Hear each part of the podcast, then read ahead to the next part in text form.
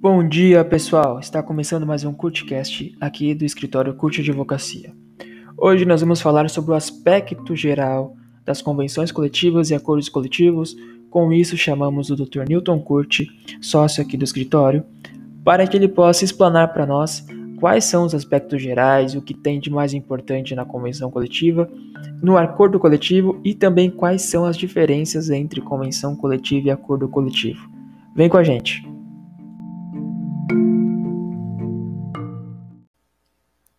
Vamos lá falar então com o Dr. Newton Curti. Doutor, tudo bem com você?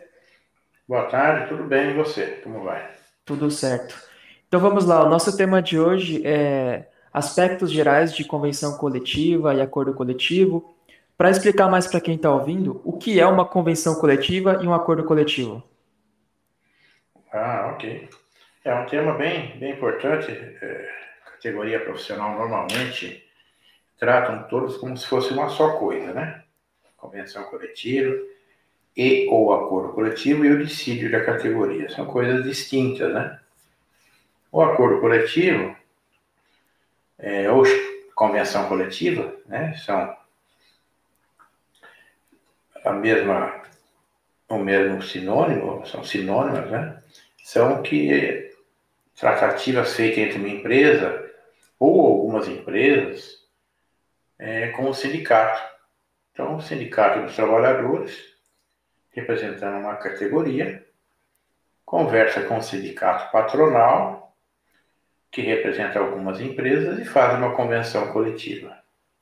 E, nessas convenção, e nessa convenção coletiva são estipuladas cláusulas né, econômicas e sociais, ou seja, as econômicas, salários, alguma alteração benéfica quanto a alíquotas de hora extra ou de adicional noturno, é uma forma de, de apuração, ou mesmo jornada de trabalho, e as sociais, que tratam dos benefícios, né, dos várias refeições, das cestas básicas e as suas imposições, para a participação do trabalhador, se ele paga alguma coisa ou não, quando perde, né, quando deixa de ter o direito de uma cesta básica, normalmente é estipulada a contrapartida de presença, de assiduidade, né, ou ausências?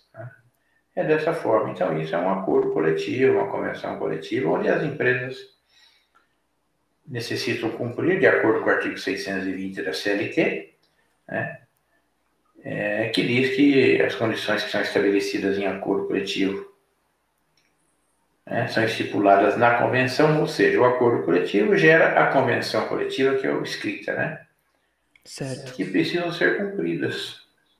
Na questão, na, só interrompendo, na questão territorial, como é que funciona? Por exemplo, aqui no estado de São Paulo, para a categoria Vamos pensar numa empresa de segurança, na categoria é, de vigilante. Como é que funciona para você adequar a cada região do estado de São Paulo, interior, ah, litoral?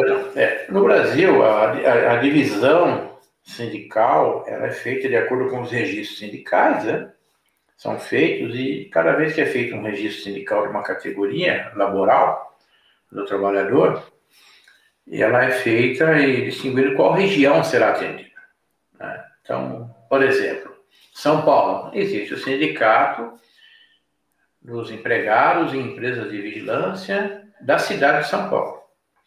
Você anda mais um pouco na própria metrópole, você acha Osasco ou cidade do ABC, que também tem sindicatos próprios daquela região, sem deixar de ser sindicato dos empregados de empresas de vigilância, que normalmente que é comum quando tem um acordo coletivo, e esses sindicatos né, é, de cidades ou de regiões específicas representam os trabalhadores daquelas regiões perante o sindicato patronal, né, que o sindicato patronal, da mesma forma, ele pode ser da cidade ou pode ser do estado todo, depende muito da categoria.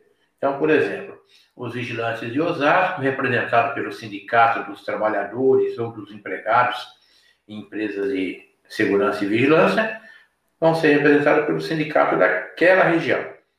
que vão tratar justamente com o sindicato patronal, ou muitas vezes até com a própria, a própria federação das empresas. Ok? Sim. E também, lógico, respeitando sempre essa base. E o trabalhador, quando trabalha nesse local, a base de trabalho dele, sendo, por exemplo, de Osasco, é a base, o sindicato que representa ele é o, o de Osasco. Não é o de São Paulo, não é do, de Santo André, não é o de Campinas. O sindicato laboral é o de Osasco. Se ele for de São Paulo, é o de São Paulo. Se for de Santos, é o de Santos.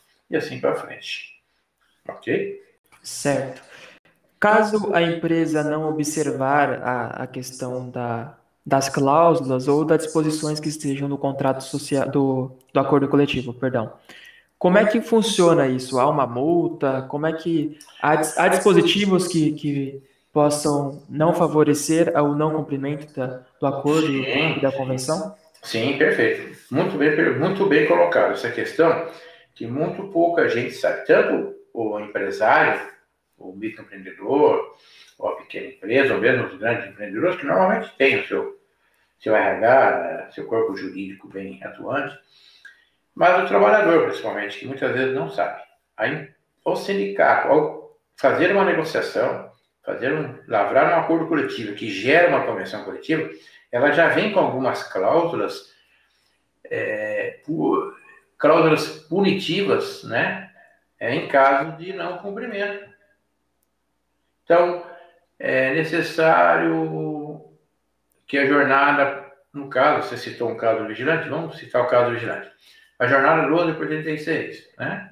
Se estiver na convenção que a jornada 12 por 36 não pode ser alterada sem autorização do sindicato. Se houver uma alteração, normalmente o sindicato já estipula uma multa por descumprimento, que às vezes é 2% do salário da categoria, 5%. Alguns sindicatos também estipulam que se o trabalhador não for registrado de imediato, ou seja, ficar trabalhando sem registro, gera uma multa de um salário da categoria. Então, depende da situação, depende do sindicato, eles colocam cláusulas penais, né? Que é justamente pelo descumprimento da convenção coletiva. Essas cláusulas normalmente são em benefício do próprio trabalhador, mas existem algumas que são em benefício do sindicato também. Então tem que ser avaliado é, e analisado cada convenção coletiva para que se possa observar isso, né?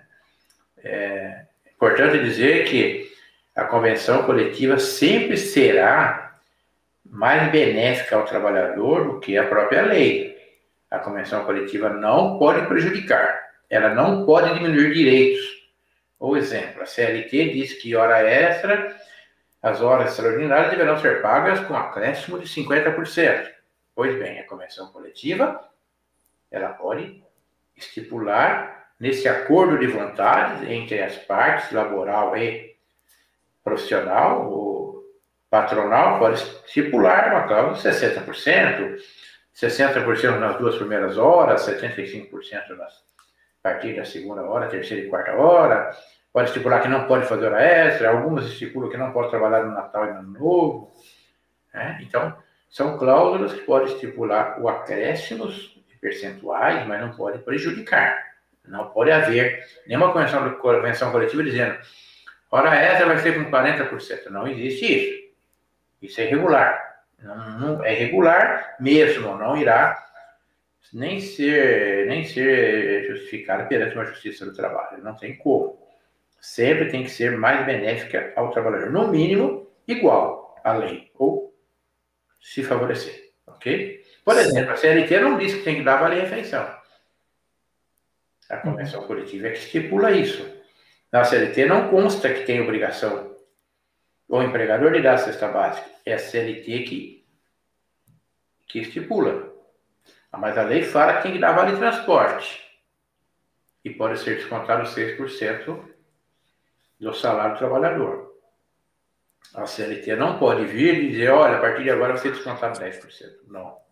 Ela não pode infringir a legislação pertinente. Ok? Certo. Para uma convenção coletiva, para o sindicato registrar essa convenção e para ela realmente ter uma validade diante daquela categoria. Como é que funciona, por exemplo, é, vamos pensar no, numa adequação, talvez, é, de uma empresa ou até mesmo um, para o trabalhador verificar se a convenção e o acordo está registrado. Como é que funciona essa etapa? Olha, toda todo acordo coletivo que é registrado feito uma convenção, né, o acordo coletivo se transforma numa convenção. Comumente a gente fala, ah, quem vai ver a convenção coletiva, porque é o papel. Então, um acordo de vontade das partes, que se transforma na convenção coletiva, necessariamente tem que ser assinado por todos os participantes, ou seja, os sindicatos que representam os trabalhadores e o sindicato que representa as empresas, vão ser assinados e registrados junto ao Ministério do Trabalho. O Ministério do Trabalho registra, recebe seu número e é homologado aqueles termos. Para certo. que o trabalhador possa checar se essa convenção é regular, ou o próprio profissional advogado, o que, que é feito? Entra-se no site da, do Ministério do Trabalho, né? existe um campo apropriado, né? e vai, vai consultar as convenções coletivas registradas.